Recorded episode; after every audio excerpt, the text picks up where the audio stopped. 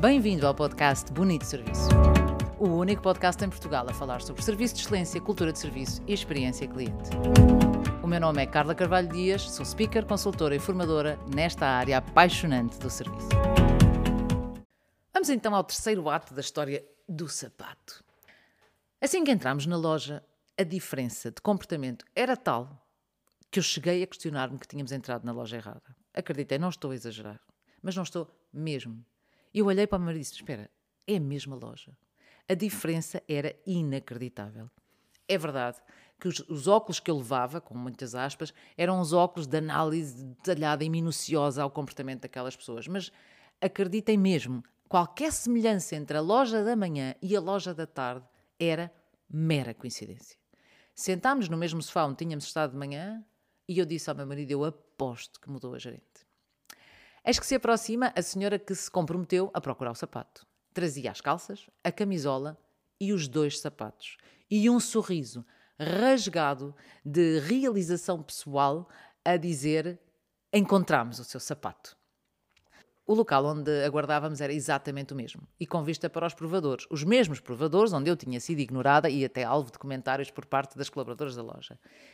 E de repente, a colaboradora que de manhã tinha procurado o sapato sem procurar e que não demonstrou qualquer interesse eh, pelas nossas pessoas, sorri para mim e diz-me: Encontramos o seu sapato. Bem, de repente sentimos num verdadeiro filme. Bem sei que estávamos em Nova York, mas um filme destes eu nunca tinha vivido antes e não sabia que podia existir. De repente, a, a missão de descobrir isto tudo e de descascar o que se estava a passar aqui eh, tornou-se tornou quase obsessiva. Então eu não resisti e perguntei à menina do sapato: diga-me uma coisa, a gerente mudou? Uh, sim, porquê? Olhe, porque parece que entrei numa outra loja. Porque agora estou a vê-la sorrir e de manhã não foi isso que vi. Você fica tão bonita a sorrir.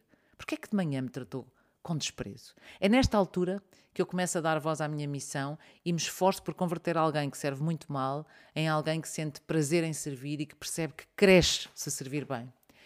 E então eu disse-lhe: Eu já percebi que a gerente de manhã era outra e também percebi que não vos inspira.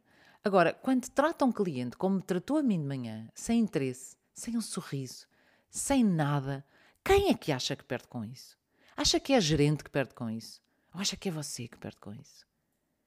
E ela então responde-me com os olhos ligeiramente vidrados: Sou eu. Sou eu. Ok.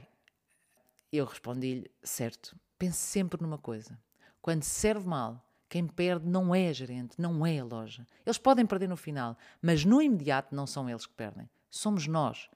Eh, na altura disse-lhe em inglês: It's you on the front line of your life. Ou é você na, na, na linha da frente da sua vida, ou na montra da sua vida. Faz sentido perguntar-lhe. E ela responde de cabeça baixa: faz todo sentido.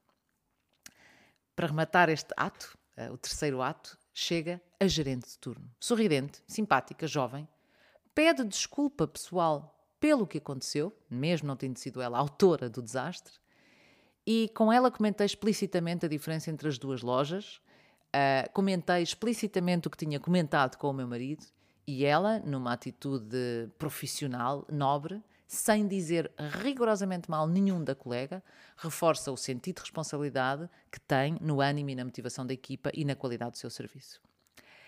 E assim terminou o ato 3.